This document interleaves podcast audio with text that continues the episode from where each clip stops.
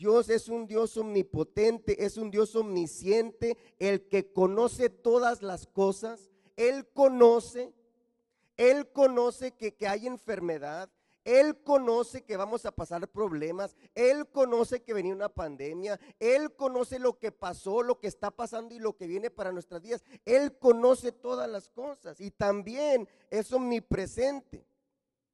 Él está presente en todas partes a la misma hora, desde el principio hasta el fin. No se sale nada del control de Dios, nada en lo absoluto. Todos los que estamos aquí el día de hoy estábamos desde la eternidad en el plan redentor del Señor. Todos.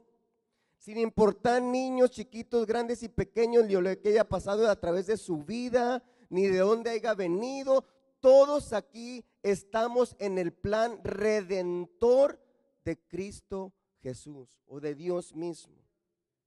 Unos le pueden llamar predestinación, en una ocasión voy a explicar ese concepto. Otros le pueden decir, somos escogidos para un plan divino, pero todos estamos en el, en el propósito de conocerle a Él. Todo ser humano en este planeta Tierra está dentro del plan de redención y todo depende de tres cosas en específico. Creer en Jesús con todo nuestro corazón, que Él es el Hijo de Dios. ¿Recuerdan que, lo que le dijo el etíope a Felipe? ¿Puedes bautizarme? Sí. Si crees con todo tu corazón que Jesucristo es el Hijo de Dios, sí puedes. Primero. Segundo, arrepentirse de nuestros pecados. Conocer, creer que Jesucristo es el Hijo de Dios primeramente, después arrepentirnos de nuestros pecados y segundo muy y tercero muy importante, apartarnos de una vida de pecado. Apartarnos, conocerle, ¿sí? entender ¿sí? que Jesucristo es el Hijo de Dios y a través de su sangre preciosa en la cruz derramada y después de que resucitó, rompe las barreras de los límites y podemos aceptarnos como, aceptarle como Rey y Salvador, perdona nuestros pecados, pero no más nos quedamos ahí, nos tenemos que apartar de una vida de pecado. Obviamente que todos pecamos, no somos perfectos, pero apartarnos de vivir una vida así, normal de pecado.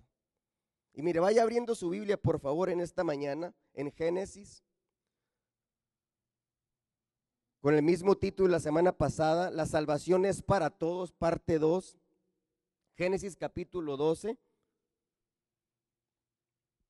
Desde los tiempos antiguos, Dios decidió llamar y escoger a un pueblo especial para sí mismo y a través de ese pueblo especial bendeciría a todo el mundo ¿Sí? El Señor dice a Abraham, este se conoce como el pacto abrámico. Dice, vete de tu tierra y de tu parentela, Génesis 12, 1 al 3.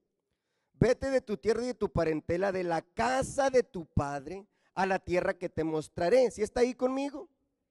Y haré de ti una nación que grande. ¿Y qué? Y te bendeciré. Y te engrandeceré tu nombre. Y serás bendición. Y mire lo que dice a continuación. Bendeciré a los que te bendijeren y a los que te maldijeren maldeciré. Y serán benditas que en ti todas las familias de la tierra. Otra versión dice, a través de ti serán benditas. ¿Qué dice? Todas, todas las familias de la tierra. Todas, su familia y mi familia, pacto abrámico. Sobre la base de esta promesa, más adelante Dios cambió el nombre de Abraham, que quiere decir padre enaltecido, por el de Abraham o Abraham, padre de una multitud. Usted lo puede ver en Génesis 17:5. Pacto abrámico es incondicional, es literal. La promesa de Dios a los descendientes de Abraham se cumpliría literalmente. El pacto abrámico incluía la promesa de una tierra, Génesis 12.1. Era una tierra específica, una propiedad real, con dimensiones específicas. Dios le da a Abraham toda la tierra que puede ver y se declara el regalo que es, es un regalo que es para siempre. Siglos, siglos después de la muerte de Abraham, muchos, hubo muchos descendientes, Dios lo permitió así. Y dice, dice la palabra en Génesis 15, 16, el polvo de la tierra, de él procederá naciones, perdón, que el número de los hijos de Abraham sería tan numeroso como el polvo de la tierra. Eso dice en Génesis 15, 16. De él procederían naciones y reyes. Dios reitera el pacto abrámico a Isaac y después a su hijo Jacob, cuyo nombre Dios cambió por el de Israel. La gran nación se establece finalmente en la tierra donde había, donde había habitado Abraham. Entonces, siglos después, el rey David, uno de los muchos descendientes de Abraham, recibe el pacto davídico. Eso se encuentra en segunda de Samuel 7:12 que prometió un hijo de David que un día gobernaría la, gobernaría la nación judía y todas las naciones partiendo desde Jerusalén. Lo que estamos viendo todas estas semanas, ¿verdad? Pacto davídico. Acompáñeme así para que lo lea un, un poquito más explícito. Primera de Crónicas, acompáñeme por favor ahí. Estoy estableciendo una base de lo que va a, acontecer a, a, lo que va a, lo que va a acontecer en Hechos 10.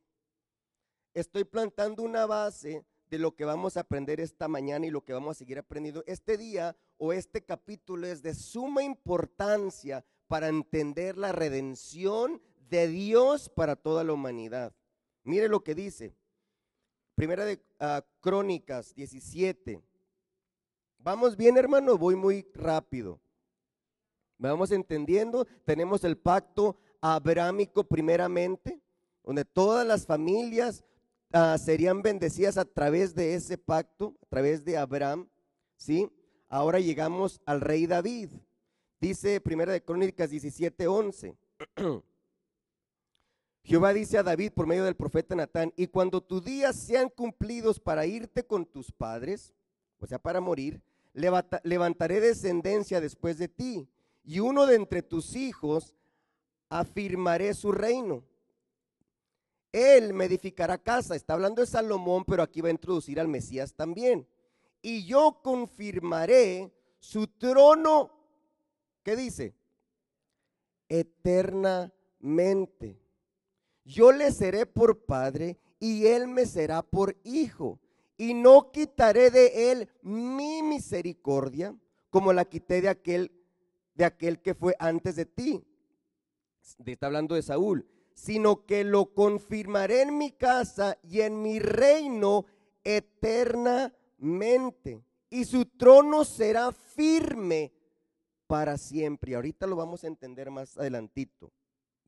Muchas otras profecías, apunte estas, estos uh, capítulos, estos textos o estos libros, lo puede leer en su casita. Muchas de las profecías del Antiguo Testamento apuntan al cumplimiento bendito y futuro de esta promesa. Usted puede leer en su casita Isaías 11, léalo, ¿sí? Miqueas 4, léalo, por favor, y Zacarías 8. Isaías 11 está hablando de esta promesa, Miqueas 4 y Zacarías 8. Desde el principio, ese era el plan de Dios, a través de Abraham, a través del linaje de David. Sí, recuerdan, desde el principio amarás a Jehová tu Dios con todo tu corazón, con toda tu mente, con todas tus fuerzas. Después Dios usó a jueces. Después vinieron los reyes. Después Dios usó a profetas, donde está la promesa del Mesías. Siglos después vino la cautividad y la, destrucción de Jerusalén y el templo. Los que regresaron, regresaron con una bonita actitud de obedecer y regresar a las leyes. ¿sí? regresaron a Jerusalén a construir la ciudad, a reconstruir el templo y poder otra vez regresar, porque acuérdense que el pueblo de Israel en todos los profetas se contaminaba. Le dice la palabra de una forma así bien directa, se, prostituía al recibir o adorar a otros dioses. Pasa todo esto en la cautividad, se los llevan, regresan, empiezan a reconstruir la ciudad, empiezan a reconstruir el templo, que ese era bueno, ¿sí? Era muy bueno regresar a la ley, ¿sí? Pero ¿qué pasa?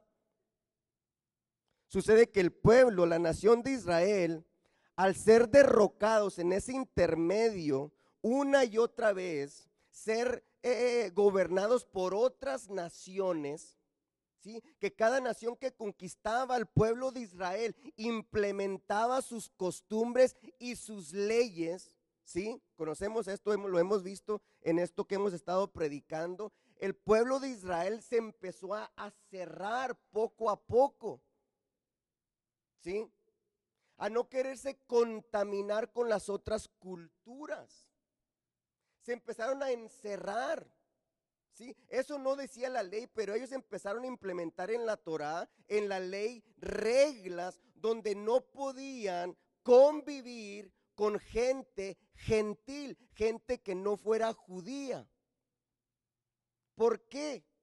Porque cada vez que los, los, que no eran judíos, los que eran gentiles, eh, adoraban a otros dioses, sacrificaban, comían carne, sacrificaban a los ídolos, y para ellos no tener que estarse purificando cada vez, mejor lo que hacían era alejarse de todos ellos. No sentarse a la mesa, no convivir con la gente gentil. Si vamos bien? Pero desde el principio, Dios dice que todas las familias de la tierra, que todas las personas recibirían una oportunidad de salvación y seríamos benditos todos a través de esos pactos. ¿Sí vamos bien? Pero Israel se empezó a encerrar con todo eso. ¿Sí? A través del dolor y la desesperación de ser derrotados o derrocados una y otra vez, ellos no querían a un Mesías, ellos creían en el Mesías, creían y estaban esperando al Mesías, pero a través de ese, de ese sentimiento que se sentían que habían sido conquistados una y otra vez y cada, cada ah, nación que venía y los derrotaba les implementaba cosas, ¿sí? Ah, ah, se apoderaba del gobierno, ¿sí? Les ponía leyes, Entonces, ¿qué es lo que esperaban ellos? Ellos esperaban a un Mesías que iba a venir no como salvador espiritual, lo vamos a ver ahorita, sino como un salvador que los iba a apartar o rescatar, ¿sí? Rescatar de esas naciones, de esos enemigos. Por eso, todos los judíos, ¿sí? Cuando viene el Señor Jesús, lleno de amor y misericordia, que se sentaba a comer con pecadores, con gente humilde, les pasó por los ojos el Mesías y no lo reconocieron. ¿Sí? Acompáñeme conmigo, por favor, a Juan 1. Y vamos a plantar una base, como le digo, estoy plantando una base de lo que va a suceder y lo que ya está sucediendo. La semana pasada hablamos otra vez de el texto principal o, o vamos a decir el texto Ah, de todo el libro de los Hechos, que se considera Hechos 1.8. De me seréis testigos en toda Jerusalén. Entendimos esto que por primera vez a través de la vida de Felipe, el evangelista, no el apóstol, y entendimos cómo Jesús preparó el camino en Samaria con la mujer samaritana para cuando llegara eh, años después Felipe a Samaria pudieran recibir el Evangelio de Jesús, ¿verdad? A un pueblo que se consideraba mestizos, ¿verdad? Los samaritanos, que eran judíos, pero bueno, todo eso lo expliqué, ¿verdad? Eh, ¿Se acuerdan? ¿Se acuerdan? ¿Sí se acuerdan? ¿Sí? Entonces, ¿qué pasa? Viene Jesús y el pueblo judío no recuerda eso, el pacto abrámico, que por medio del pueblo de Israel serían benditas todas las familias de la tierra. En el principio era el verbo y el verbo era con Dios y el verbo era Dios. Vamos a leer desde el 3. O desde el 6, Juan 1.6. Hubo un hombre enviado de Dios, el cual se llamaba Juan. Este vino por testimonio, para que diese testimonio de la luz, a fin de que todos los, los que creyesen en él, a fin de que todos creyesen por él. No era la luz, no, él, no era él la luz, sino para que diese testimonio de la luz. Ahora, recordemos una cosa. Juan el Bautista era familiar de Jesús. Conocemos la historia, ¿verdad? Conocemos la historia. Juan el Bautista bautizó a Jesús. ¿Sí? Y, dice que dice la palabra que se, se escuchó una voz del cielo que dijo, este es mi hijo amado en que tengo complacencia. No sabemos si era para todos, pero se escuchó la voz y todos lo escucharon, o solamente Jesús y Juan, pero se, se, escuchó esa voz. Entendemos eso, ¿verdad? Juan conocía quién era Jesús. Cuando Juan mismo, que sabía quién era Jesús, que creció con él, que él entendía que él, mismo dudaba de Jesús y dudó, porque cuando Juan estaba encarcelado, mandó a dos de sus discípulos, pregúntenle si es él o esperamos a otros. ¿Recuerdan qué contestó Jesús? Dile que los ah, ciegos son sanados, que los sordos son sanados, eh, eh, que los ah, paralíticos son, ah, son sanados y que los muertos son resucitados. ¿Sí? ¿Recuerdan eso? Sigue diciendo el 9, aquella luz verdadera que alumbra a todo el hombre venía a este mundo. En el mundo estaba, Jesús vino a este mundo. Jesús se convirtió en un hombre, totalmente hombre. Ahora, Jesús cuando viene a esta tierra, Él actuó 100% como hombre, pero también 100% como Dios. Algunos han dicho por ahí, no, pero no pudo hacer eso porque sería muy fácil, porque hacer todo lo que él hizo y, apartarse del pecado, de contaminación, porque era Dios. Por, e, e, él auto solamente como, no, autó como hombre y autó como Dios a la misma vez. Jesús, ¿sí? Cuando le llevaron a Jesús, a este paralítico, los cuatro amigos, ¿recuerdan? ¿Recuerdan? Vamos, vamos, si quiere, vamos a, verlo ahí. Quiero que tiene bien entendidito esto. Ahí en Mateo 9.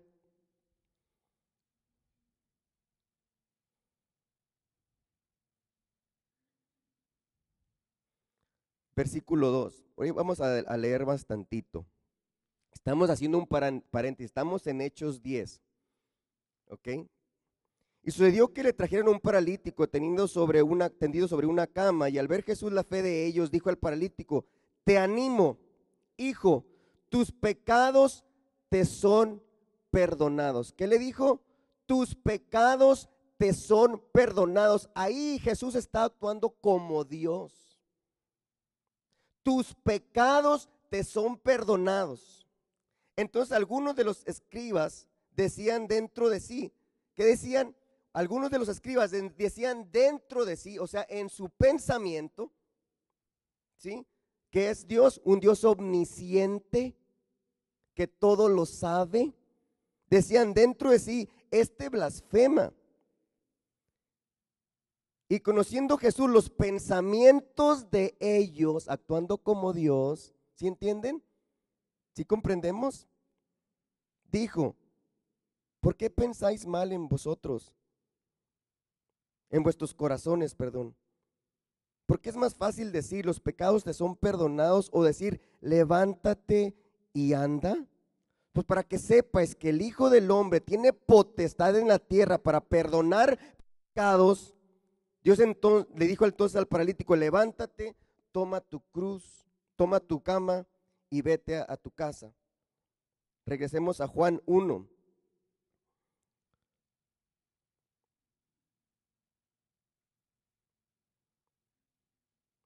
Mire, Juan 1.9. Aquella luz verdadera que alumbra a todo hombre venía a este mundo. En el mundo estaba y el mundo por él fue hecho. ¿Sí? Jesús. El verbo era con Dios, el verbo era Dios. En el mundo estaba y el mundo por él fue hecho, pero el mundo no le conoció. Y lo mire lo que dice ahí. Hablando a su pueblo. A los suyos vino y los suyos no le recibieron. Ahora aquí entramos todos. Promesa de Abraham.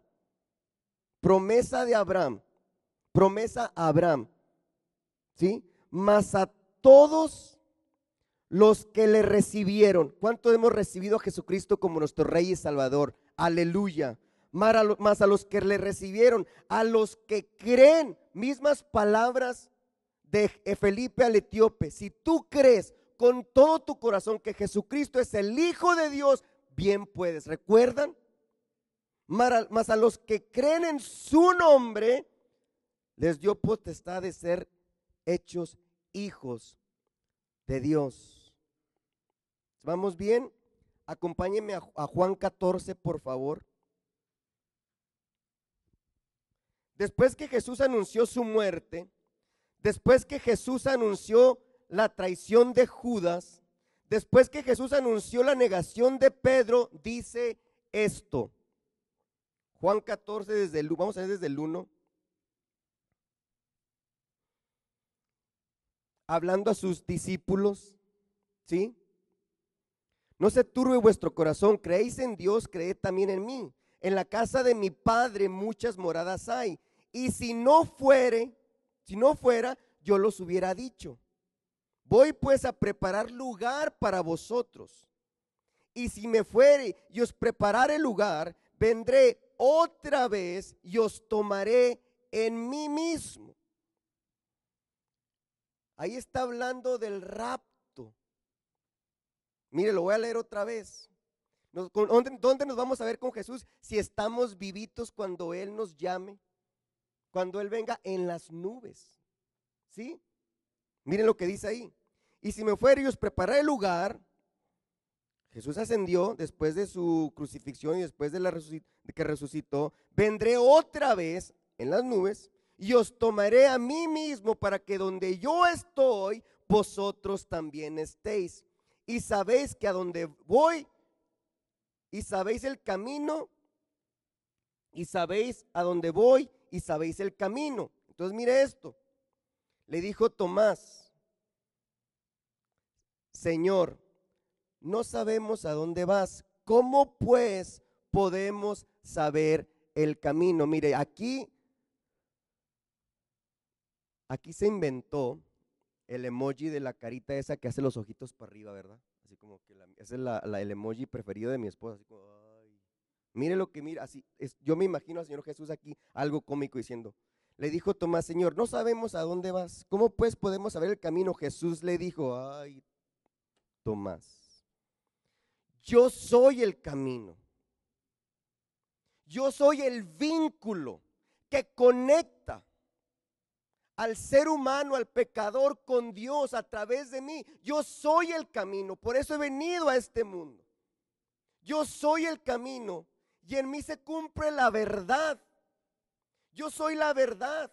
Yo soy la palabra, yo soy aquí, estoy presente de ustedes, soy el camino y a través de la verdad que hoy tenemos en nuestras manos podemos conocerle. Soy el camino y soy la verdad. ¿Sí? Y la vida. ¿Qué vida? La vida eterna. Pacto de David. ¿Sí? Un palacio eterno, una vida eterna. Yo soy el camino, soy el vínculo, yo soy la verdad. La verdad se cumple en mí por ser el Mesías prometido y la vida. Y mire lo que dice ahí, nadie viene al Padre si no es por mí. Si me conocéis también a, a mi Padre, conoceréis desde ahora y desde ahora le conoceréis y le habéis visto. Entonces otra vez, Felipe, no el evangelista, Felipe el apóstol.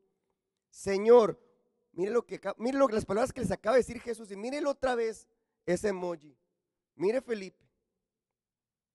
Señor, muéstranos al Padre. Recordemos la palabra de Juan 1.1. Yo soy el verbo, el, verbo era con Dios, el verbo era Dios. Muéstranos al Padre y nos basta. Jesús le dijo otra vez, ay, ay, ay, tanto tiempo hace que estoy con vosotros y no me has conocido, Felipe. El que me ha visto a mí ha visto al Padre. ¿Cómo pues dices tú, maestro? Muéstranos al Padre. ¿No crees que yo soy el Padre y el Padre en mí? O sea, que somos uno. Las palabras que yo hablo no las hablo por mi propia cuenta, sino que el Padre que mora en mí, Él hace las obras. Creedme que yo soy el Padre y el Padre en mí. De otra manera, creedme por las mismas obras. O sea, todo lo que he presentado, todo lo que les demostrado y aún así no crees que yo soy el Mesías, que yo soy Dios. ¿No crees? Ciertísimamente te digo, dice aquí el 12, ciertísimamente que el que cree en mí, las obras que yo hago, él las hará también, y aún mayores hará, porque yo voy al Padre. Y todo lo que pidieres al Padre en mi nombre lo haré, para que el Padre sea glorificado en el Hijo. Si algo pidieres en mi nombre, yo lo haré. Amén. Los mismos suyos, los mismos apóstoles tenían dudas. ¿Sí? Va Jesús a la cruz, muere, resucita, se les aparece y aún así piensan que es un fantasma. ¿Recuerdan en el camino de Maús? Cuando va caminando con los dos discípulos, dijo, oh insensatos. Y les empieza a decir todo lo que los profetas y los salmos decían de él mismo. ¿Recuerdan? Aún con todo lo que Jesús había hecho y les había enseñado, y los estaba preparando para que esa bendición dada o ese pacto dado a Abraham se fuera a cumplir a través de ellos, dudaban de él. Después de todo lo que hizo Jesús, después de todo lo que les enseñó, después de que fue a la cruz, después de que resucitó, después de que les aclara, no se vayan de Jerusalén hasta que venga el Espíritu Santo sobre ustedes para que me seáis testigos. Y lo tenía ahí enfrente de ellos. Miren lo que dice Hechos 1, 6. Vamos a Hechos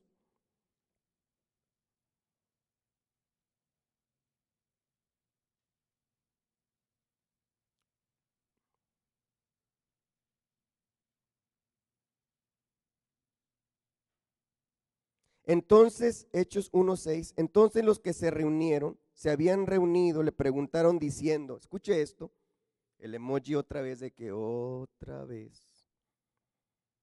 Mire esto, Señor, ¿restaurarás el reino a Israel en este tiempo?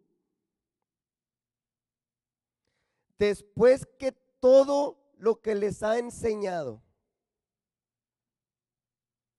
Aquí ellos están pensando como judíos. ¿Qué dicen? Antes de que se vaya, pregúntale si nos va a regresar el reino otra vez. Vamos a aprovechar antes de que se nos vaya, vean. Ya pasó todo, ya Jesús, ya está a punto de subir al cielo Jesús. Ya no hay más. Entonces Jesús ya mejor iba de eso. Ya como que diciendo, ya no, ya, ya. Mire lo que dice. No os toca a vosotros saber los tiempos ni las razones que el Padre puso en su sola potestad. No les acaba de decir Jesús, yo soy el Padre y el Padre en mí. Pero como no están entendiendo, les dice, no van a entender, ya les dije. Entonces les, dice, como para, ya vamos a cambiar de plática, no los toque a ustedes ver eso o entender eso. ¿Sí, sí, sí entiende ahí lo que está diciendo? Les acaba de decir, yo soy el Padre, el Padre vive en mí, somos uno. Señor, ¿restaurarás el reino de Israel en este tiempo? No os toca a vosotros saber los tiempos ni las razón, sazones que el Padre puso en su sola potestad, pero recibiréis poder cuando haya venido sobre vosotros el Espíritu Santo y me seréis testigos en Jerusalén, en toda Judea, en Samaria y hasta lo último de la tierra. Es precisamente la conversación también que Jesús tuvo con Nicodemo en Juan 3. Lo mismo. Vamos a leerlo, vamos a leerlo.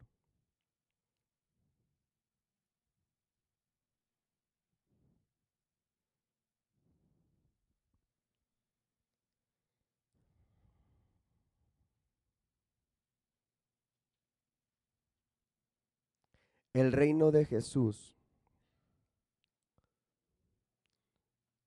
no era terrenal. Los judíos, el pueblo de Israel, no entendió en ese momento para qué venía el Mesías. Jesús vino para salvarnos en nuestra vida espiritual en nuestros corazones. Un reino conquista otro reino y pasan los años y se termina esa era. Pero cuando somos salvos dentro de nuestros corazones, somos libres para toda la eternidad. Somos completamente libres. Y esa libertad y esa salvación ha traspasado los límites de los tiempos para cumplirse la promesa del pacto de Abraham, que serían a través de él benditas todas las naciones de la tierra. Y hasta el día de hoy nosotros entramos en esa promesa. Versículo te respondió Jesús, le dijo, de cierto, de cierto te digo, que el que no naciere de nuevo no puede ver el reino de Dios. Nicodemo le dijo, ¿cómo puede un hombre nacer, nacer siendo viejo? ¿Puede acaso entrar por segunda vez en el vientre de su madre y nacer? Respondió Jesús, de cierto, de cierto, o sea, ciertísimamente lo que digo, no hay otra cosa. Esto es, que el que no naciere de agua y del Espíritu, no puede entrar en el reino de Dios. Lo que es nacido de la carne, carne es. ¿Sí? Carne es. Pueblo judío, carne es. Lo que es nacido del Espíritu, usted y yo, Espíritu es. No te maravilles de que te, te dije, os es necesario nacer de nuevo. El viento sopla de donde quiere y oye su sonido, más ni sabes a dónde, dónde viene, de dónde viene, ni a dónde va. Así es todo aquel que es nacido del Espíritu. Respondió Nicodemo y le dijo, ¿cómo puedes hacer esto? Respondió Jesús y le dijo, ¿eres tú maestro de, la, de Israel y no sabes esto? Ciertísimamente te digo que lo que sabemos hablamos y lo que hemos visto testificamos y no recibís nuestro testimonio. Si os he dicho cosas terrenales y no creéis, ¿cómo creeráis si os dijere las celestiales? Nadie subió al cielo sino el que, le, el que descendió del cielo, el Hijo del Hombre que está en el cielo. Y como Moisés levantó la serpiente en el desierto, así es necesario que el Hijo del Hombre sea levantado en la cruz para que todo aquel, a través de la cruz, para que todo aquel, usted y yo, dos mil años después, no se pierda, mas tenga vida eterna en Cristo Jesús. Aleluya. ¿Sí? Esa es la promesa. La promesa abrámica, la promesa davídica, de la línea de David nacería el Mesías para todos. Pero a los judíos, y vamos a ver en todo lo que queda, que vamos a aprender del libro de los Hechos, cómo aún judíos ya creyentes, cómo batallaban para aceptar al pueblo gentil. ¿Sí? Vamos a aprender otros. Ahora sí, acompáñenme a Hechos, por favor, 10.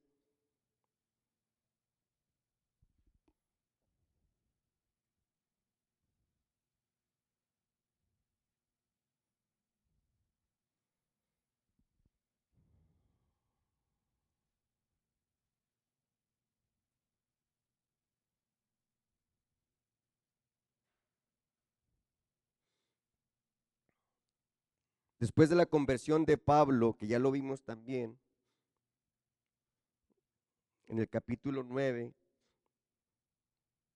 después, primero Felipe el evangelista, fue el que después que Esteban falleció y todos salieron esparcidos excepto los apóstoles, a través de esa aparentemente eh, situación gravísima donde el primer mártir en la iglesia primitiva fue apedreado Esteban, pero como el Espíritu Santo estaba moviendo todo para que el Evangelio fuera predicado, a través de su muerte salieron esparcidos, ¿recuerdan?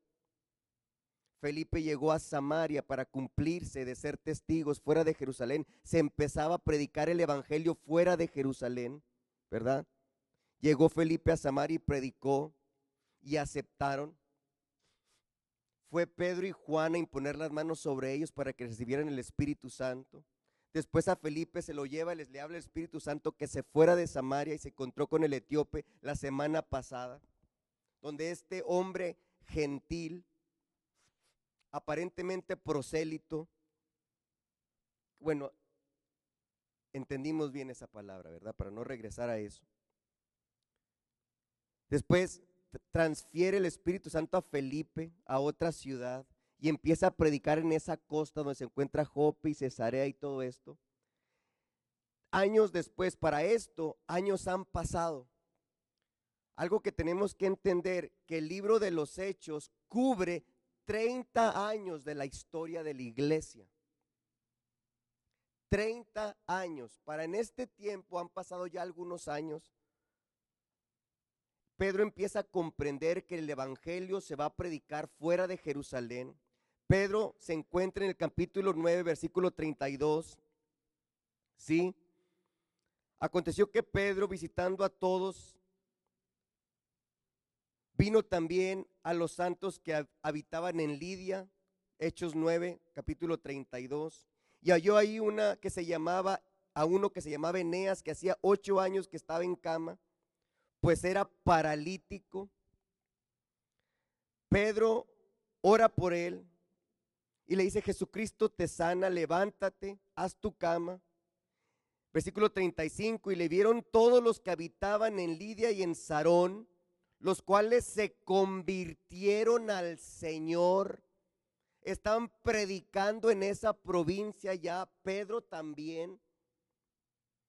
Y luego dice que había en Jope, cerca de allá, unos 30 kilómetros de ahí, en una costa en Jope, una muchacha llamada Tabita, que traducido quiere decir Dorcas, y mandaron traer a, a Pedro y Pedro fue, esta muchacha falleció y Pedro a través del Espíritu Santo resucita Tabita o Dorcas, resucita. ¿Sí? Se está predicando el Evangelio fuera, para eso ya han pasado como ocho o nueve años, o tal vez diez. Entonces, ¿sí? Llegamos al capítulo 10 y lo dice, versículo 1.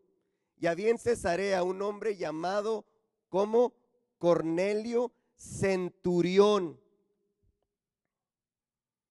de la compañía llamada que la italiana. Un militar romano que tenía a su cargo centenares de soldados. Él estaba localizado en Cesarea. Hay dos Cesareas, Cesarea de Filipos y Cesarea Marítima. Esta es Cesarea Marítima que era un gran puerto que los romanos habían construido en la costa de Israel, actualmente localizado en Tel Aviv, hoy en día. Y este puerto fue construido por Herodes el Grande y fue dedicado a César Augusto, por eso el nombre de Cesarea. El puerto creció, era muy importante, este puerto.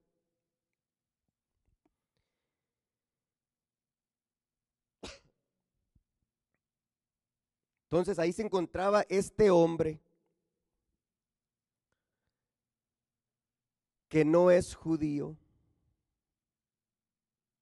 Este hombre, ¿sí? Que no ha nacido en el pueblo de Israel, pero vean lo que dice la palabra. Había en Cesarea un hombre llamado Cornelio Centurión de la compañía llamada la italiana piadoso y temeroso de Dios con toda su casa. Gentil, piadoso y temeroso de Dios con toda su casa, que hacía muchas limosnas al pueblo y oraba a Dios siempre.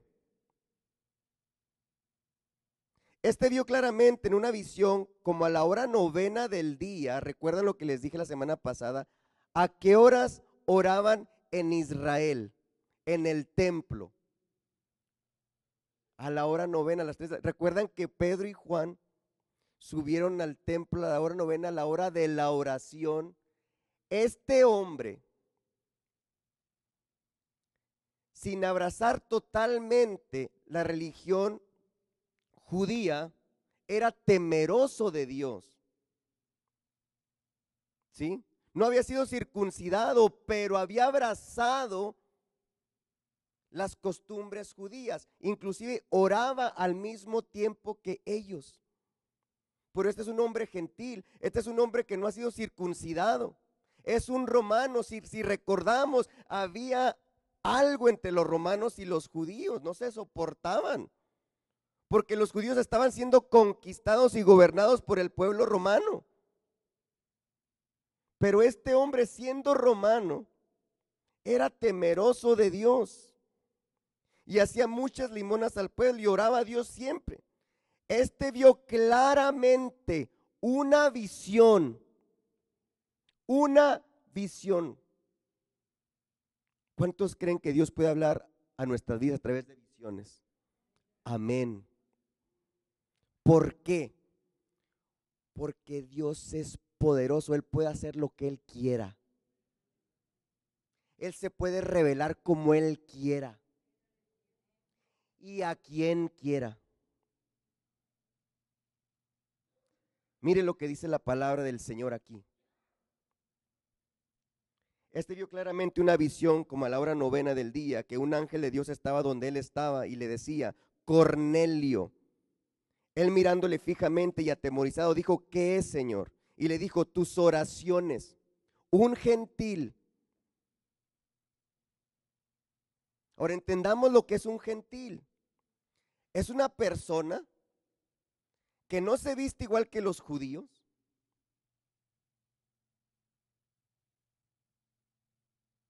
¿Sí?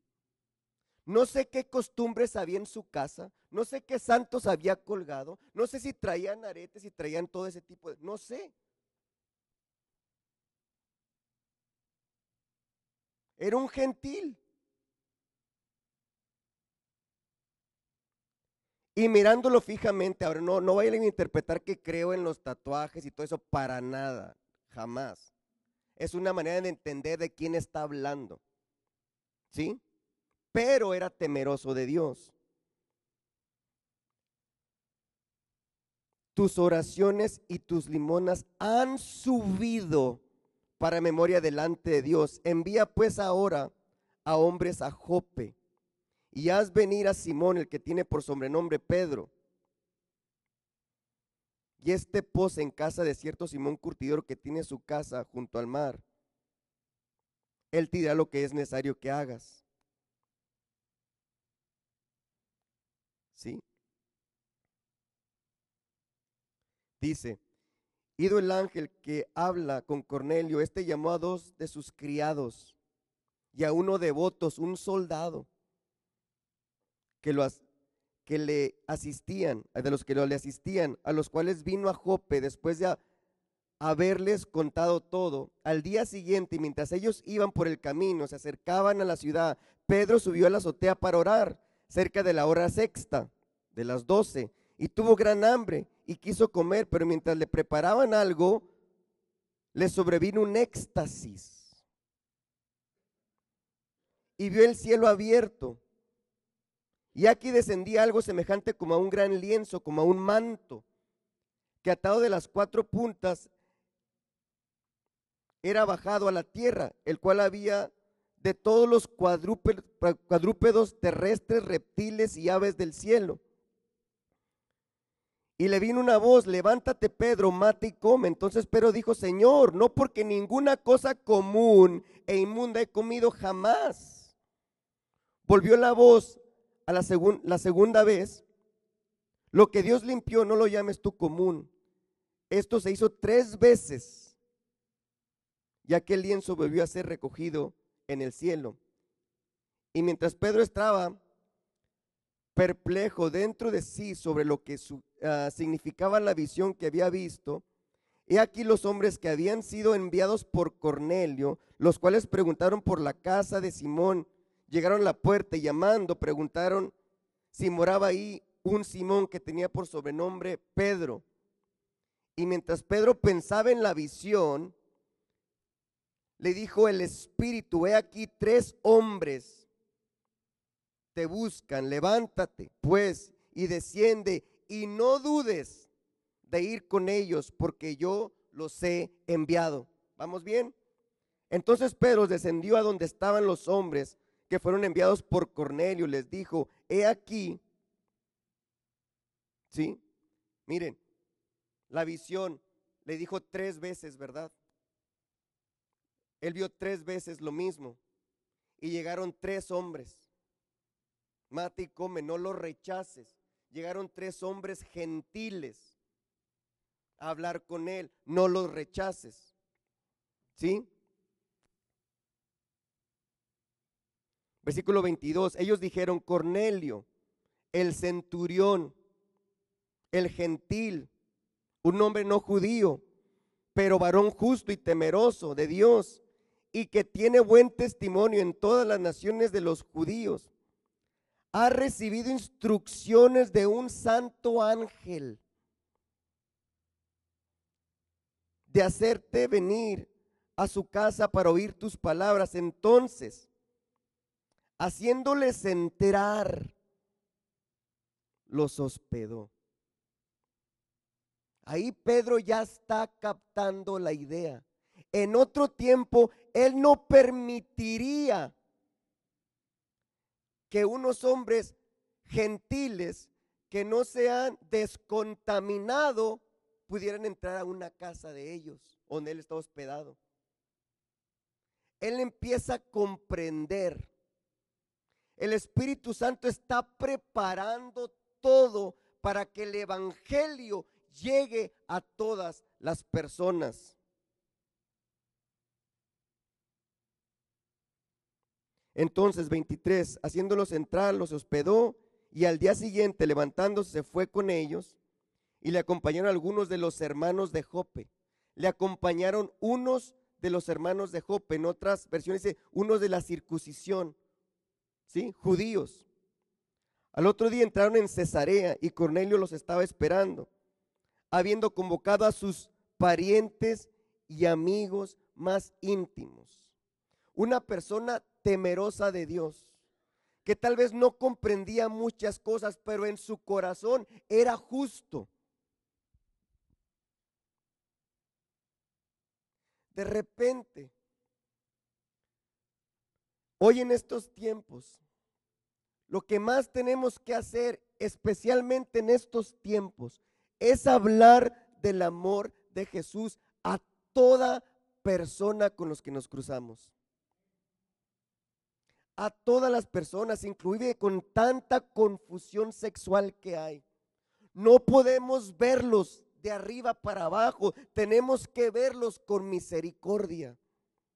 Hay gente que no entiende nuestro vocabulario, pero a través de todo lo que pasa, a través de las enfermedades, de las circunstancias que la vida ofrece, que la vida da, hay personas no cristianas que están clamando en sus corazones que están clamando dentro de ellos y necesitan, necesitan perdón, necesitan conocer a Dios. Pero ellos no lo entienden de esta manera como nosotros lo entendemos, que leemos la palabra. Entonces es importante que nosotros vayamos allá con ellos y les expliquemos quién es Jesús.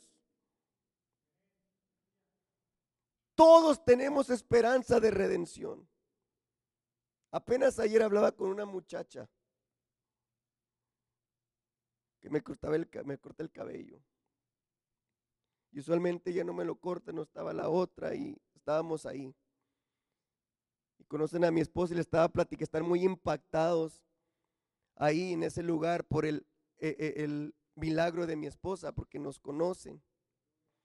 Les pude explicar exactamente que creemos en los milagros, que creemos en la oración que no son cosas que pasan porque pasan, no hay qué bueno que le pasó, no, es un milagro de Dios porque el Señor conoce y obra a través de milagros. ¿Cuántos dicen amén? Y ella lloraba, el Espíritu Santo estaba ahí mientras le ministraba. Y ella me decía, hace muchos años me mataron a un hermano. y yo por mucho tiempo estuve enojada con Dios y dije, y dije, y esto me trajo a esta palabra, y dice, pero alguien de repente, una persona me regaló una Biblia. Y yo estaba enojada con Dios y le reclamaba todo el tiempo. Y vivía una vida amargada. Y dice que abrió la palabra y en un párrafo, y un párrafo yo sentí como Dios me estaba hablando. Una persona que no entiende nada, pero a través de la verdad de Dios, y a través de su Santo Espíritu, que fue como se escribió esta palabra, obrando en una persona que no entiende, que no entiende. Yo ahí veo la oportunidad. Ahí está ya. Ahora yo le explico quién es Jesús. Lo mismo que está pasando aquí. Hay mucha gente ahorita, hoy en día, que necesita entender quién es Jesús. Saben que hay un Dios. ¿Saben que hay un Dios? ¿Saben algo de lo que es la historia de la Biblia, de quién es Jesús? Pero no entienden que para poder llegar allá y tener una relación con Dios es a través de Jesucristo, nuestro Salvador. Pero ellos no van a entender eso si nosotros no vamos allá. Y nos quitamos los complejos de que al ver, a ver nos creemos muy santos y tomamos la, iglesia como una rutina de venir, de venir a la iglesia miércoles y domingos a la oración, pero durante la semana regresamos a nuestras actividades diarias. Y se nos olvida que antes de asistir a una iglesia hemos sido llamados para predicar el Evangelio a toda criatura, a toda persona. De repente podemos pensar, pero si ni mis hijos, si ni mi familia, pero no importa donde quiera que vayamos, hablar del amor de Jesús. Y le decía yo a esta muchacha, qué bueno, Dios ahí, digo, mira qué privilegio. Qué privilegio. Y le expliqué quién es Dios desde el principio hasta el fin. Es un Dios soberano y poderoso. No merecemos su perdón. Pero cómo Él se tomó el tiempo para hablarte a ti. Porque en tu corazón necesitabas de Él.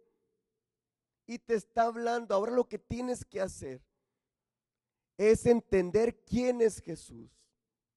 Creer en Él arrepentirte de una vida de pecado y apartarte y venir a los pies de Jesús. Versículo 27.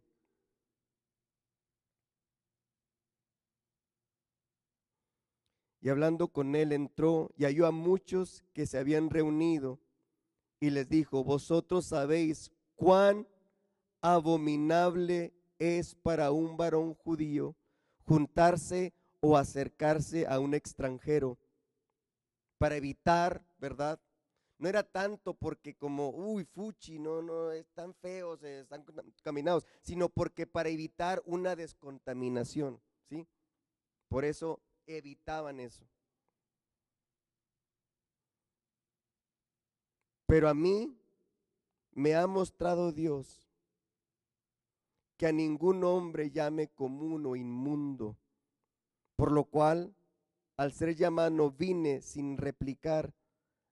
Así que preguntó, ¿por qué causa me habéis hecho venir? Entonces Cornelio le explica lo que sucedió, la visión que vio, y que le dijo, este ángel que enviara por un hombre a Jope por un hombre llamado Pedro, ¿Sí?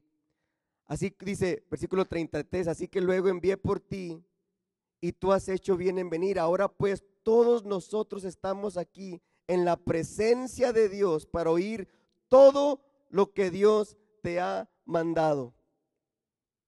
Yo me imagino que aquí Pedro está pensando en el pacto de Abraham, está pensando en el pacto de David, con David. Entonces Pedro abriendo la boca, dijo, en verdad comprendo. Ahorita, en este momento, entrando en esta casa de un soldado romano, gentil, ¿sí? Con el que yo no, no, me podía unir o juntar. Hoy comprendo que Dios no hace acepción de personas, sino que en toda nación, pacto de Abraham, se agrada del que le teme y hace justicia. Hermanos, ¿me están entendiendo? Dios envió mensaje a los hijos de Israel anunciando el Evangelio de la paz por medio de Jesucristo, este Señor de todos. Vosotros sabéis lo que divulgó por toda Judea, comenzando de Galilea, después del bautismo de que predicó Juan cómo Dios ungió con el Espíritu Santo y con poder a Jesús de Nazaret, y cómo éste anduvo haciendo bienes y, sanando a todos los oprimidos por el diablo, porque Dios estaba con él. Versículo 39. Y nosotros somos testigos de todas las cosas que Jesús hizo en la tierra, en Judea y en Jerusalén, allá, y a quien mataron colgándole en un madero. Ya este levantó Dios al tercer día e hizo que se manifestase no a todo el pueblo, sino a los testigos que Dios había ordenado de antemano a nosotros que comíamos y bebíamos con Él después de que resucitó de los muertos, 42, y nos mandó a que predicásemos al pueblo y testificásemos que Él es el que Dios ha puesto por juez de vivos y muertos. Desde de este dan testimonio todos los profetas que todos los que creen, los que en Él creyeren, recibirán perdón de pecados por su nombre. De este dan testimonios todos los profetas, que todos los que en Él creyeren recibirían perdón de pecados por su nombre. Mientras aún hablaba Pedro, en esa casa de ese gentil, de esa persona, de ese ah, pueblo, nación enemiga, dice la palabra de Dios. El Espíritu Santo cayó sobre todos los que oían el mensaje o el discurso o la palabra. ¿Sobre quién cayó el Espíritu? Sobre todos.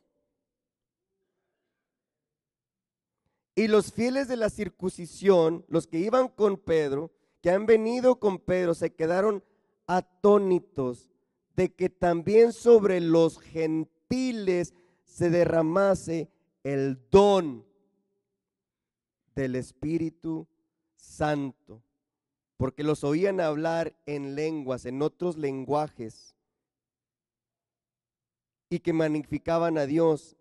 Entonces respondió Pedro, ¿puede acaso alguno impedir el agua para que sean bautizados? Estos que han recibido el Espíritu Santo, también como nosotros, y mandó a bautizarles en el nombre del Señor Jesús. Entonces le rogaron que se quedase por algunos días. ¿Por qué no inclina su rostro esta mañana?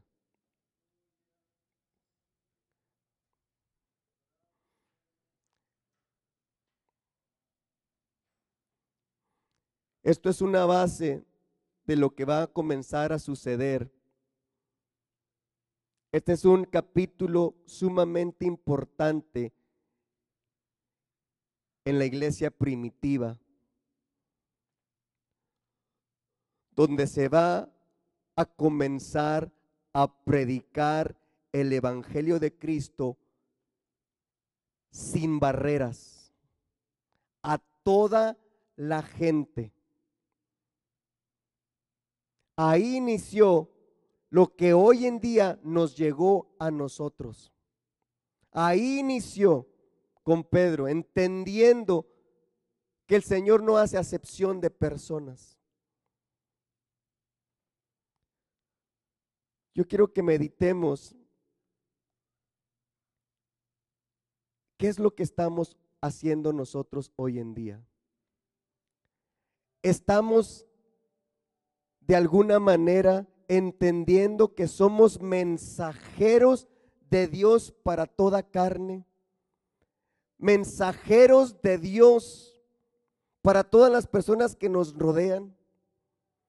Pero si andamos con mala actitud en los trabajos, si andamos de malas, si andamos de malas con nuestros familiares, si estamos, si estamos enojados con nuestros familiares, si estamos enojados entre nosotros, si andamos discutiendo en público, si andamos gritándole al niño, gritándole a mi hijo, ¿qué tipo de imagen somos aquellos que nos rodean? Antes de predicar el Evangelio tenemos que, se tiene que reflejar Jesús a través de nuestras vidas. Los tiempos están acortando y la gente se sigue contaminando. Depende de nosotros de hablar del amor de Jesús sabiendo que todas aquellas personas confundidas a través de la sociedad, del gobierno, poder sin complejos acercarnos a una persona de diferente, que aparentemente es diferente sexo o cree en otro sexo, decirle, Dios te ama, Dios te ama. Con una vestimenta tal vez rara para nosotros, pero decir, Dios te ama. Del que está en la calle, decirle, Dios te ama. Dios te está buscando.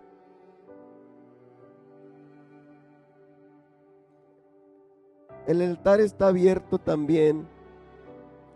Si se quiere quedar ahí, también está bien. Lo que yo quiero es que meditemos en esto que les he presentado como base de lo que vamos a aprender en los próximos servicios.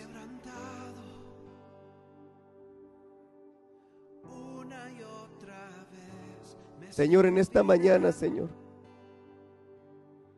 Queremos entender, Señor, que la vida no se detiene, Señor, y, muchas personas, miles de almas, Señor, siguen muriendo sin Cristo en estos días, Señor. Y tal vez, Señor, no estamos haciendo nada, Señor. para ir y predicar el Evangelio, tu Evangelio, Señor. Por lo cual hemos sido salvos, Señor. No para retenerte en una cajita como el pueblo judío de Israel, que en un punto lo abrazaron para ellos mismos, sino para que fuéramos de bendición para todas las naciones, para todas las personas, a través de entender quién eres tú en nuestras vidas, Señor.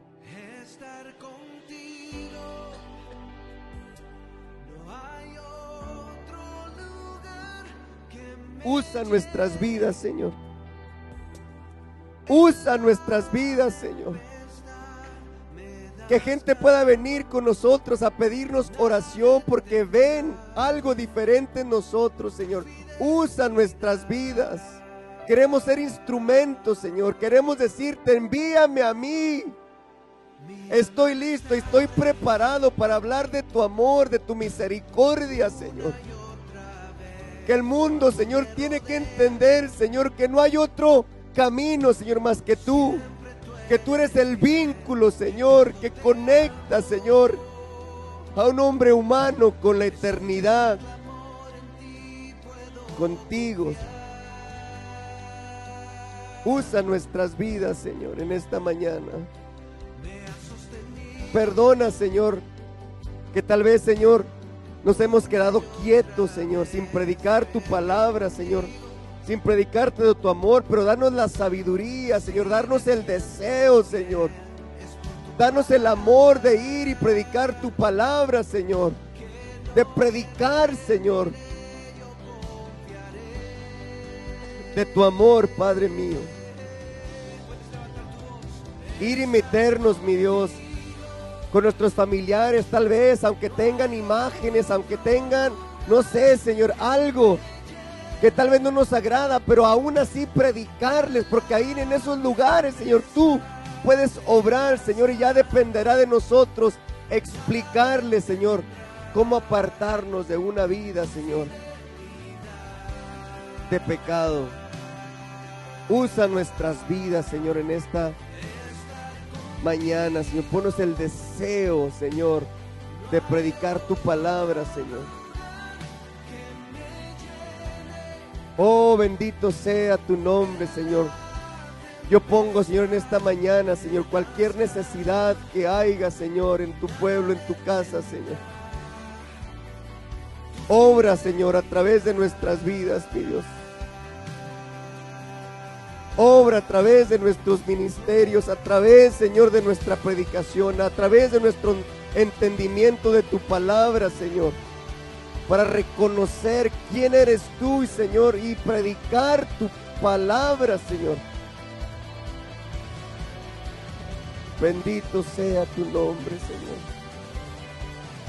Ayúdanos, mi Dios. Ayúdanos, Padre mío. No permitas encerrarnos, Señor, en una vida cotidiana, en una vida de costumbre, Señor, en una vida de rutina, Señor. Sino permítenos darnos el privilegio de hablar de ti, Señor, aunque no tengamos tal vez mucha palabra, Señor, ni cómo expresarnos, mi Dios, pero darnos el deseo de ir y solamente, Señor, predicar de tu amor, de que tú eres bueno, de que tú eres un Dios de misericordia. De poder explicar que cualquiera que clama a ti y pide perdón en su mente y corazón, tú escuchas, Dios, que tú escuchas la oración del necesitado. Usa nuestras vidas. Ponga su manita en su corazón ya para ser despedidos. Y repita conmigo, Señor, usa mi vida. Usa mi vida envíame a mí. Permíteme el deseo, dígale, de predicar tu palabra, de predicar de tu amor. Rompe barreras, mi Dios, que me impiden predicarle a toda persona de tu amor. Ayúdame, que tu Espíritu Santo, Señor, nos ayude a predicar tu evangelio. En el nombre de Jesús. En el nombre de Jesús.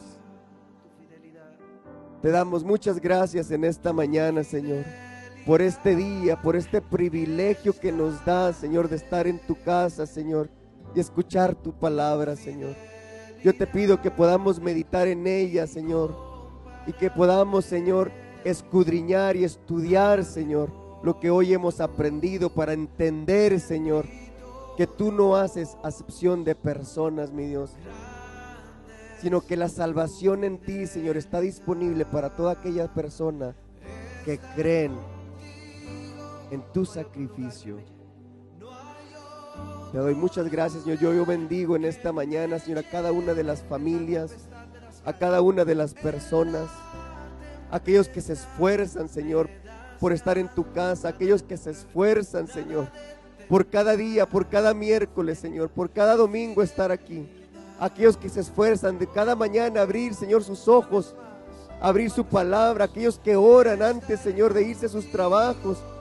Yo te pido que tú recompensas, Señor, su esfuerzo, Señor, de vivir una vida, Señor, apartados del pecado, Señor. Ayúdanos, Señor, a mantenernos firmes, Señor, siempre delante de ti, Quita, Señor, todos los, Señor, cosas que hacemos que te ofenden. Ayúdanos, mi Dios, a apartarnos de aquellos malos hábitos, de aquellos malos pensamientos, de aquellas malas costumbres.